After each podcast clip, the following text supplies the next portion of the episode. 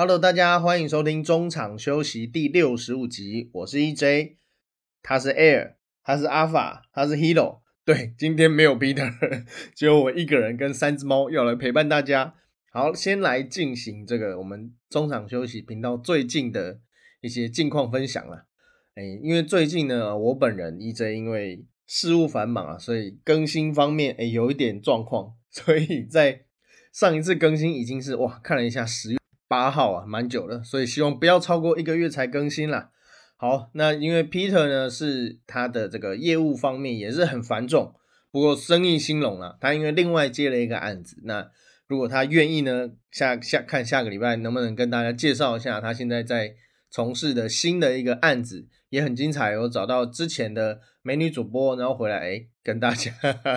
在某一个购物平台上面聊聊天，也是蛮有趣的。好，那希望下个礼拜呢，Peter 就可以回来跟大家分享啦。好，这个礼拜呢要跟大家聊什么呢？嗯，就是上个礼拜刚结束的日本职棒今年度的例行赛。没错，我们今年的例行赛结束了。我们的大王不仅是赛季，他的合约也结束了。对，三年哇，一眨眼就过去了，非常非常的快哦。那另外还有王哎，除了王柏荣，那另外还有吴念庭、宋家豪、杨代刚，他们也都完成了今年赛季。不过人在乐天经营的宋家豪，今年是有打季后赛哦，所以呃，也可以透过转播继续为宋家豪来加油啦。好，先来聊聊王伯荣今年的表现好了。那复日三年呢？今年王伯荣应该是表现最好的一年了。他的打击率是两成四二，第一年是两成五五，稍微少一点。不过今年他整体的表现确实是比较好的。那他的全垒打有九支，是三年来年以三年以来最多。那也完成了台日通算的生涯百轰。那他在两百五十二个打数当中呢，缴出六十一支安打，当中有二十支是二垒打，所以今年的长打率还不错，是四乘二九，也是来日本哎去日本三年以来的新高。好，那王柏荣今年大家当然对他依然是寄予厚望了，因为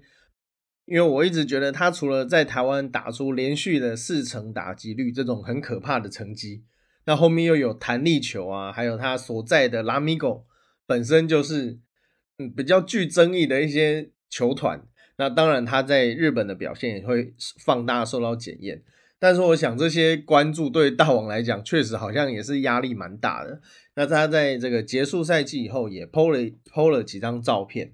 就是他跟在日本照顾过他的很多的好朋友啊、教练的合照，所以哎，也算是目前啊很圆满的 完成了他第一张的日本职棒合约。那至于你问我，如果他留他他有没有可能继续留在日本之棒呢？诶，你觉得呢？那 我个人是觉得 机会不高啦，因为呃，他的打击虽然说今年好像有回温，那但是就一个洋将来讲，毕竟还是不太及格，因为他是占一个洋将的缺嘛，然后领的薪水也很多。当然，如果以这个日本平均本土选手来说，好像勉强可以用，但是他又没有一个守备位置。他手外也看起来很心蛮令人心惊胆战的。虽然说在中华之邦拿过金手套了，但是你我们台湾人的金手套到日本好像 跟这个好了，就不要讲什么不好的话。只是呃，当然他的手背从我们看到了看到电视上面转播的看起来呢，嗯，确实是不到所谓日本之棒。我们一直觉得，哎，他们手背真的是非常非常杰出的那个等级啊。当然，回过头来讲啊，日本职棒的优秀、杰出，而且范围非常广的守备范围，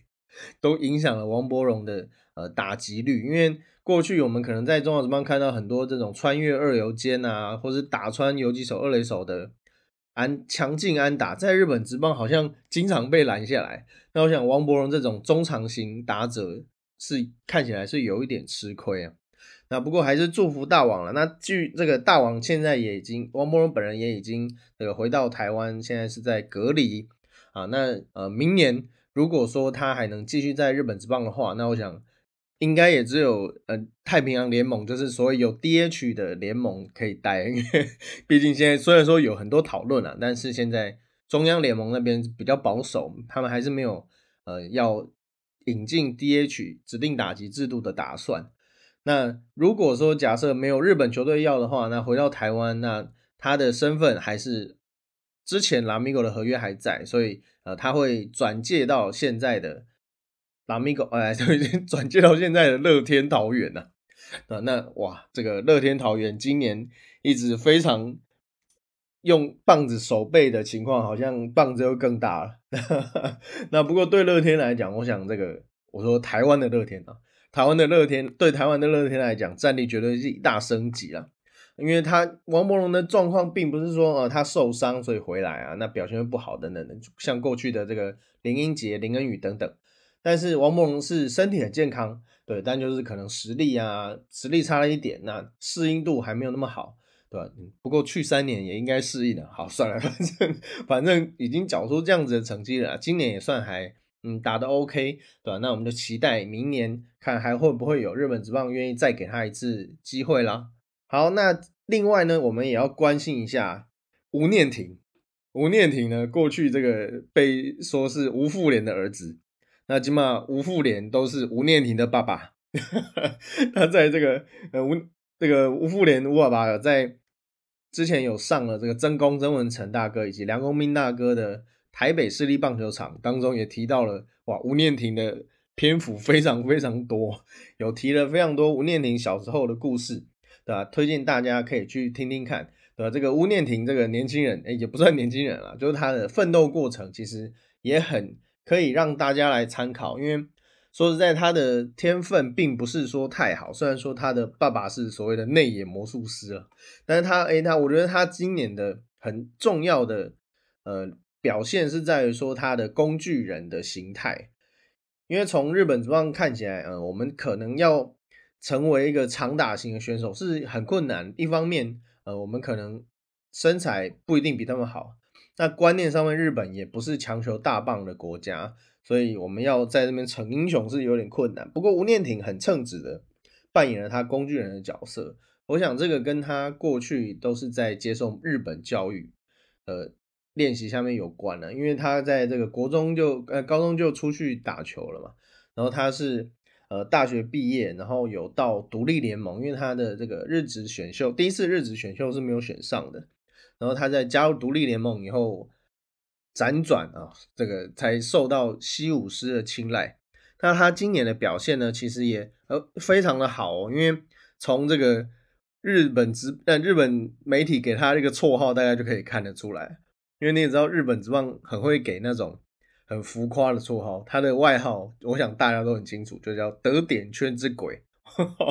这个我最近在迷这个 PS 五游戏对马战鬼啊。大家都是鬼，现在已经不是神了，大家都是疯鬼。打击率有一百零一支安打，十七支二连安打跟十发的全垒打。那他的二连安打跟全垒打都是啊，他的二连安打是全队第三，然后十发全垒打是全队第四。那他的得点圈哦，可怕的得点圈，一度是在占据联盟第一了。不过最后呢，是在最后是以这个二乘八二做收。那他的长打率有到三乘四八。上垒率有三成一零，其实就是一个很稳定的日本本土的选手，就很像日本制式化养成出来这些，呃，二三游都可以兼任的选手一样。那呃，他过去在这个日本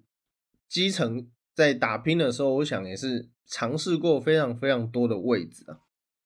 好，讲完吴念婷，我们来聊一下这个今年算是日本职棒表现最好的台湾选手，就是宋家豪。那宋家豪这个。过去大家对他的印象可能不是很好，因为当年他跟这个同一师的选秀上面的争议，就让他嗯，他讲好听点是加好人生啊，但那个据据说是被这个统一的高层骂的蛮难听的。好了，不过既然人家已经在日本这方缴出一个很好的表现，那既往不咎了，过去就把它忘记吧。宋家豪今年有二十七次的中继跟七次的救援，都是乐天全队的第二名。那他的这个防御率呢是二点二三，是到了乐天以后第二高。那他的出赛数六十三场，也是历来最高，算是打破了台湾选手在日本之棒的表现。今年太平洋联盟表现最好的球队是欧力士，呃，过去大家认为的 B 年万年 B 级球队欧力士，今年是得得到了太平洋联盟的优胜。那第二名是罗德，第三名是乐天，所以乐天要跟罗德来进行季后赛，也就是他们的高潮系列赛。其实他们的胜差也就半场了，那最后最后几场是比较可惜，没有能够超越。那也是期待宋家豪能在季后赛有所表现，甚至为台湾拿下这个呃尼崩一级日本一啊，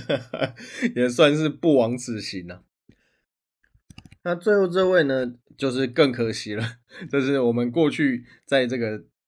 北海道开疆辟土的右赏杨代刚。杨代刚在这个二零一七年转战巨人以后，好像嗯一路声势都不是很好。那今年是。呃，可以说是他在日本应该是最低潮、最低潮的一年了。他在一军只出赛了七场的比赛，那七场呢就七个打数啊，但但应该听起来也知道他就是呃替补了。那呃，过去在日本火腿斗士一直都是明星选手，先不宁先发还是明星选手的杨代刚，其实近年在转战到了中央联盟这个呃最历史最悠久的独卖巨人，看起来是有点水土不服了。其实一开始的表现还不错，他第一年有稳定的出赛，有出赛的这个八十七场。那二零一九年也有出赛破百哦，一百一十场。那打击率也都在两成五上下。那今年可能是真的，嗯，可能年纪到了，可能有伤，那也有可能跟管理阶层有一些呃争执。那我想，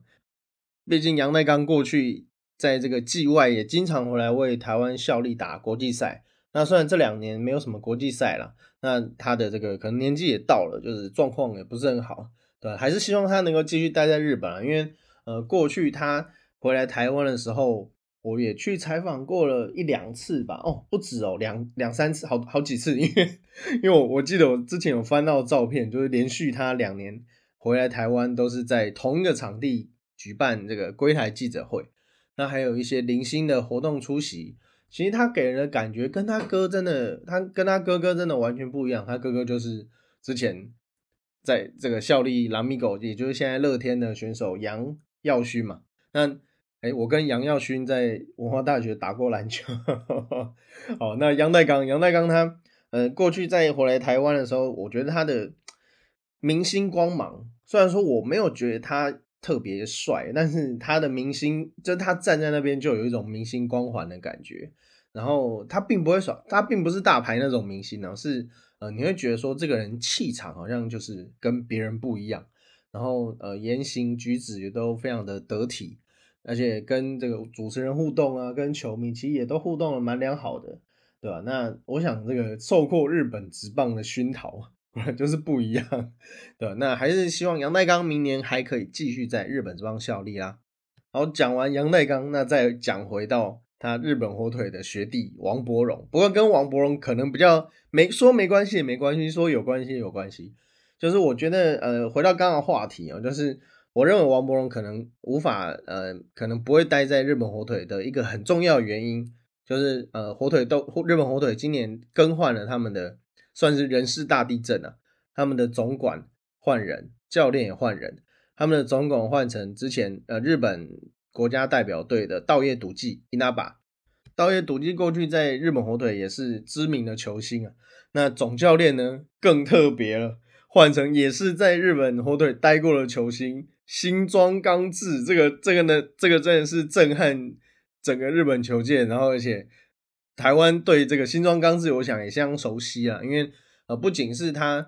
过去有非常非常多的传说，因为我们讲铃木一朗有传说嘛，其实新庄刚志也有传说，就是他过去有非常多的这个这个，除了丰功伟业以外，还有很多不可思议的趣事。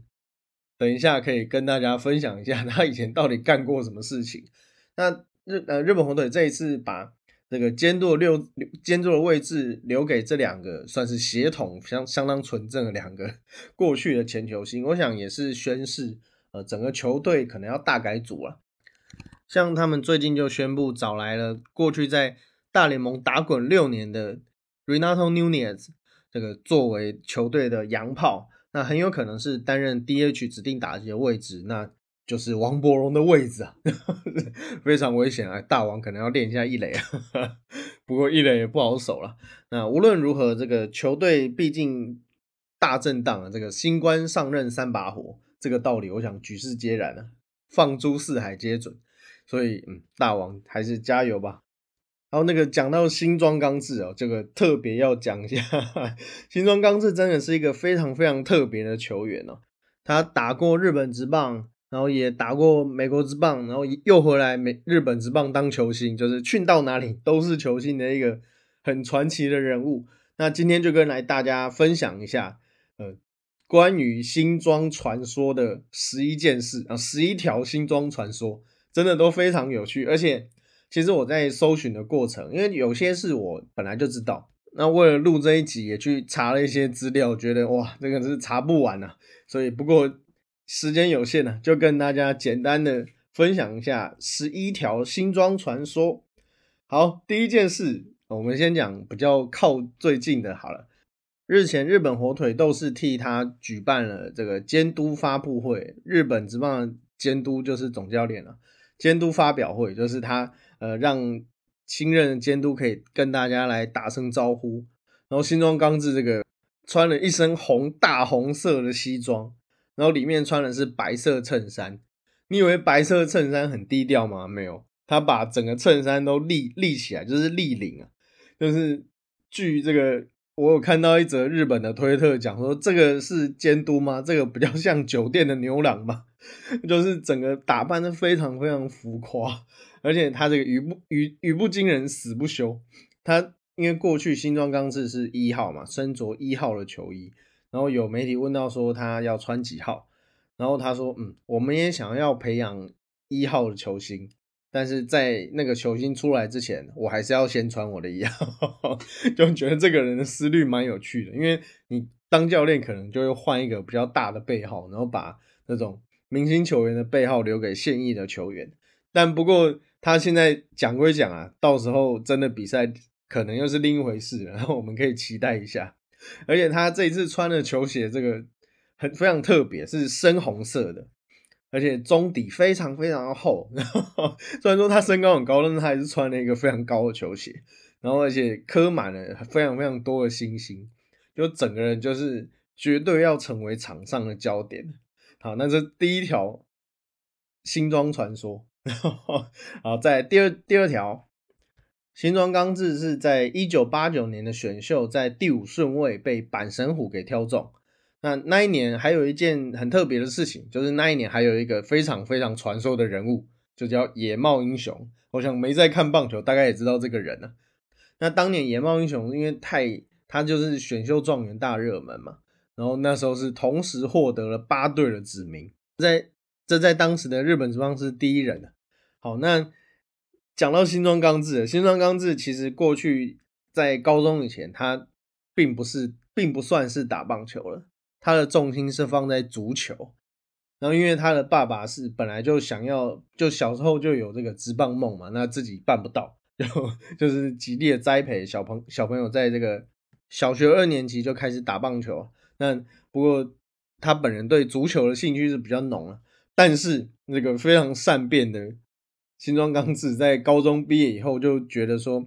踢足如果要继续踢足球的话，不能用双手，实在有点无聊，而且也怕自己太强了，就没有办法，其他人没有办法跟自己比，所以他就转战比较有挑战性的棒球。这完全，我完我在这边完全不觉得足球比较简单，但是 新庄刚志当年的思思思考逻辑就是这样子。好，新庄传说之三。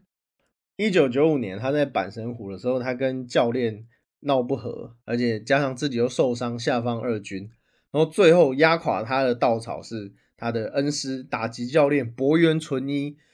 退团。那当时他那个新庄刚志非常的不高兴，而且情绪很低落，然后就说要隐退。那一年他才打职棒第六年，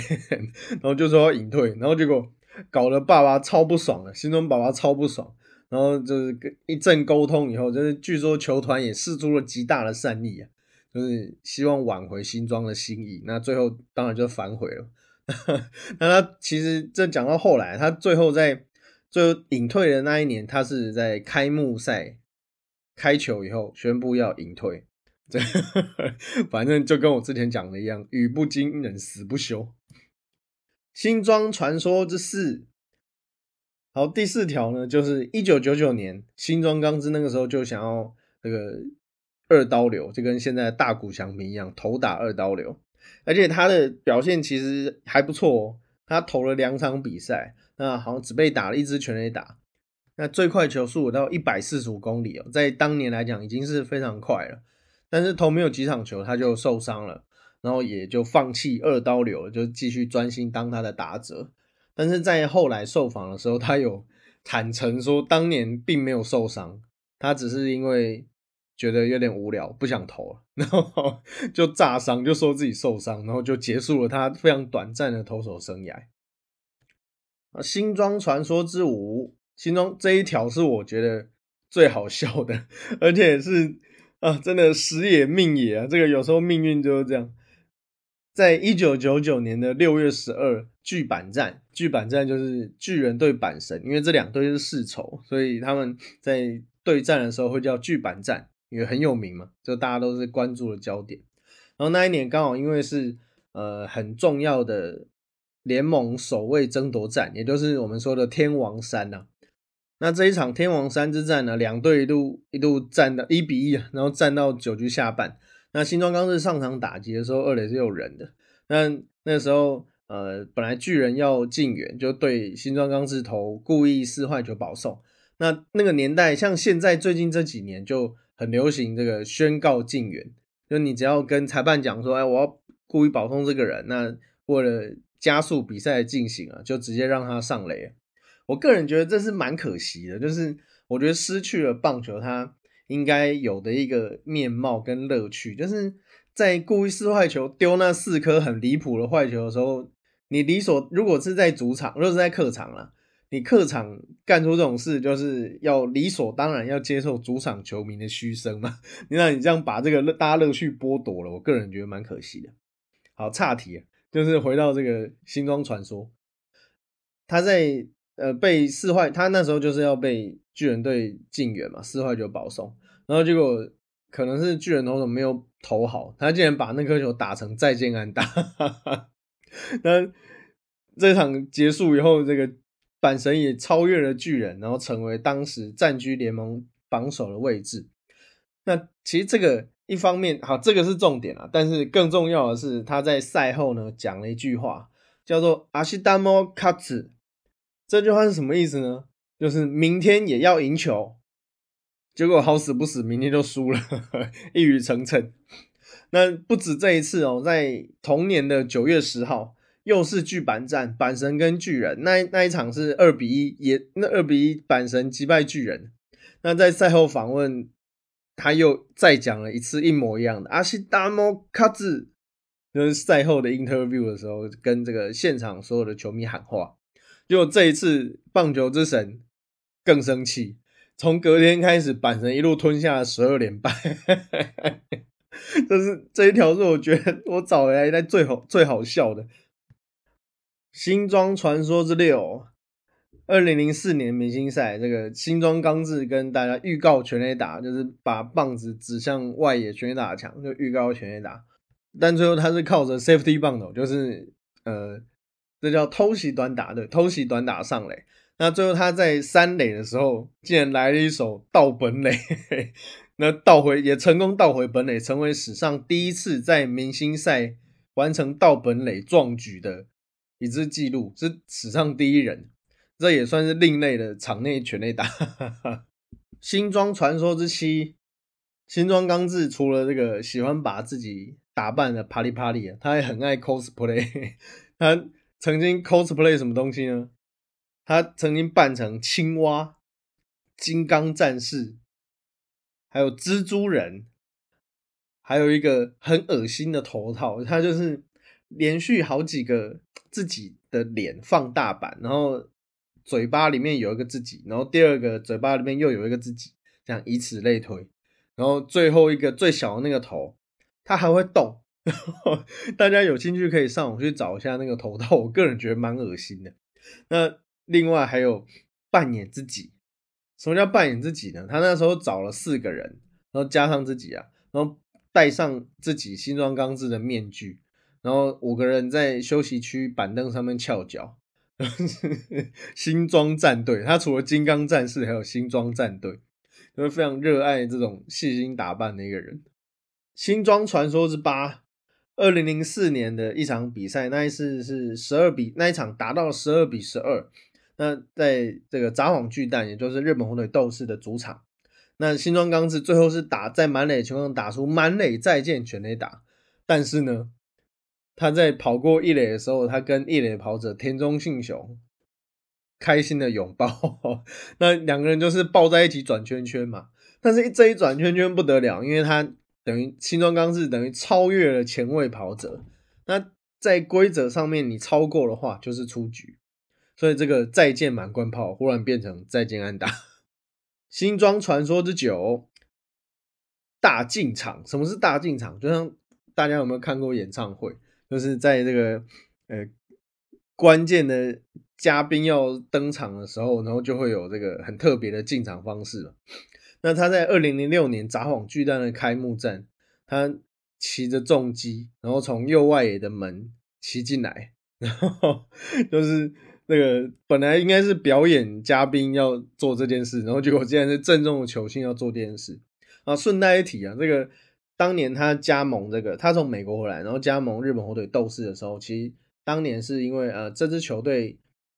并不是太受欢迎，那他来这支球队一个很重要的目标就是把日本火腿打造成一个人气球团，那他确实也靠着一己之力，然后就办到这件事情。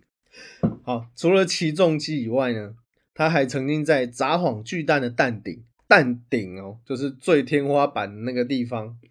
然后搭着升降梯从天而降。我过去看那个陈奕迅演唱会的时候也是这样。那他那时候戴着墨镜，然后就跟全场挥手嘛。那据说啦，据说这个他是因他当他当初是因为惧高症，然后所以戴着墨镜，因为这样大家都看不到他闭眼睛。好，那又有一次大进场是他。那时候，呃，球团准备了一个表演节目吧，然后是找一个特技特技演员，然后穿过骑机车，然后穿过这个障碍物，就穿过一个像布幕的东西。那穿过以后，然后就获得如雷的掌声嘛。然后结果脱下安全帽，又是你，又是新装钢制，就整个人表演欲都非常非常的旺盛。新装传说之十，刚刚我们讲了很多新装刚志很浮夸的故事，那这个是应该是最浮夸的，因为他过去他穿过一双钉鞋，他在上面镶了一颗一克拉的钻石，那所以让他的一只钉鞋一只哦，带呃一一只的这个金额是一百八十万，一双就是三百六十万，然后赛后还那之后还送去鉴定。结果那个鉴定的单位还送回球团哦，认证是世界最贵的钉鞋，不只有钉鞋镶钻哦，他后来还在球棒里面镶了，也是一百八十万的钻石，我想应该是一克拉了。那但是打没有几场，就对这个在对中日龙的时候，呃，对手是岩濑仁纪，岩濑仁纪过去在二零零三年亚锦赛也对过台湾一个很优秀的左投手，控球超级精准。结果在一次对到岩濑人纪的时候，棒子就断了。但是他没有，他没有就就算了，他把钻石放在自己的腰带里面，然后上面印上一句话是 “Never mind whatever I do, fan is my treasure”。这句话就是说，永远不要太在意，反正球迷就是我的宝藏。好了，这个球迷看到应该很圈粉吧？新装传说是一，然后前面讲了十条。都是过去新装刚制蛮荒谬，然后令人折舍的一些传奇故事。那最后一条来讲一个比较温馨的，好了，就是他，嗯，那时候新装刚制有传说他，新这个经济上面有点状况了，破产了，都要讲这么白，就是没有钱嘛，然后就是希望能够重回球坛，但是他那个时候几岁呢？四十八岁，那但是他以四十八岁之龄还是重返球场，然后还去打了这个测试赛，然后他穿的就是过去在日本红队的球衣，嗯，而且他打了一支安打，我我有把我有把那个那几场的比赛的画面拿出来看了，其实他的整个体态啊、挥棒、跑垒其实都看起来很不错诶，但是呃，有从慢动作看就可以感觉到他的这个呃爆发力已经。当然是完全没有了啊。就是他在他打的那支安打，我记得是一个左半边方向的平飞安打，那他是有一点运用他身体去，就全身的力量去打那一颗球，然后也只打成一个一一连打，但是其实已经很厉害了，因为他已经四十八岁了，而且很久没有打球了。那这个大联盟的球星达比修有也是过去在日本火腿效力过的明星球员，也在推特上面说，十年以上没有打球的人还可以打一百四十公里的球，真的很厉害，对啊，这个虽然说新庄刚志的一生充满这种很 荒唐的荒诞的故事，但哎，到头来竟然还蛮励志的，对吧？那虽然是最后是没有获得任何球团的青睐了，但是。最后也让他谋得一官半职嘛，当了日本火腿的总教练。那大家，我相信以新庄刚志这个人的个性，大家真的可以期待一下。就算日本火腿可能战绩不好好了，我想今年话题网应该就是日本火腿，因为你绝对不会想得到他接下来要干什么事情。好，那以上就是今天，也就是这一个月 以来的中场休息第六十五集的播出。那再一次跟可能前面没有听到的听众朋友，呃，致歉一下，就说，呃，最近我跟我 EJ 跟 Peter 两个人因为业务上面，对吧，这个非常的繁忙啊，百般繁忙，所以疏于更新啊，向大家道个歉。那也是很感谢所有支持我们的听众朋友，有些还蛮多人会来问说，哎，你们这个最近怎么样啊？因为连这个 IG、Facebook 都没什么在更新啊，我的 Facebook。有一个很严重的问题，就是因为我的本账在这个有时候留言的时候，这个触犯了可能某些人的玻璃心，然后被检举了，所以目前啊还在禁言中。而且我一禁就是一个，我本来是被禁言七天，结果我申诉了两次，然后不知道为什么就变三十天，所以这三十天我没有办法在脸书发文，也没有办法留言干嘛的，就是。变成潜水的账号，对啊？这个以后谨言慎行啊。但是这种言论审查，我觉得实在不 OK。好了，这个不关这个的事，反正呃，未来等等到这个我们生活慢慢慢慢进入轨道以后，我们还是会维持过去周更、双周更的频率。那也是希望大家多多支持我们。那有希望听到我们讲任何关于台台湾国内外体坛所有的事情，其实都欢迎私讯我们的粉砖。那我们在 Facebook 跟 IG 都有我们的粉砖，那在 Podcast 各大平台，KKBox、Spotify，还有 Apple Podcast 都可以听到我们的节目。那呃，仅代表 Peter 还有还有我本人呢，向大家致上最深的谢意。呃，这个很很相当敬佩所有从事 Podcast 这个频道，从 P 这个从事 Podcast 这个呃活动的前辈还有同好，那个非常认真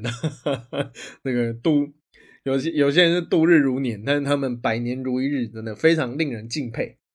好，以上就是第六十五集的中场休息。今天讲了很多日本之棒，呃，全部都日本之棒。那也也，但是最近呢，哎，篮球季又要开始哦。这个台湾总共十七支球队，台湾篮球历史上最热闹的一刻就要诞生了。那在录音时间今天呢，呃，P League 也是进行了第一场的热身赛。好，篮球季要来了，篮球迷准备好了吗？我们下礼拜再见，谢谢，拜拜。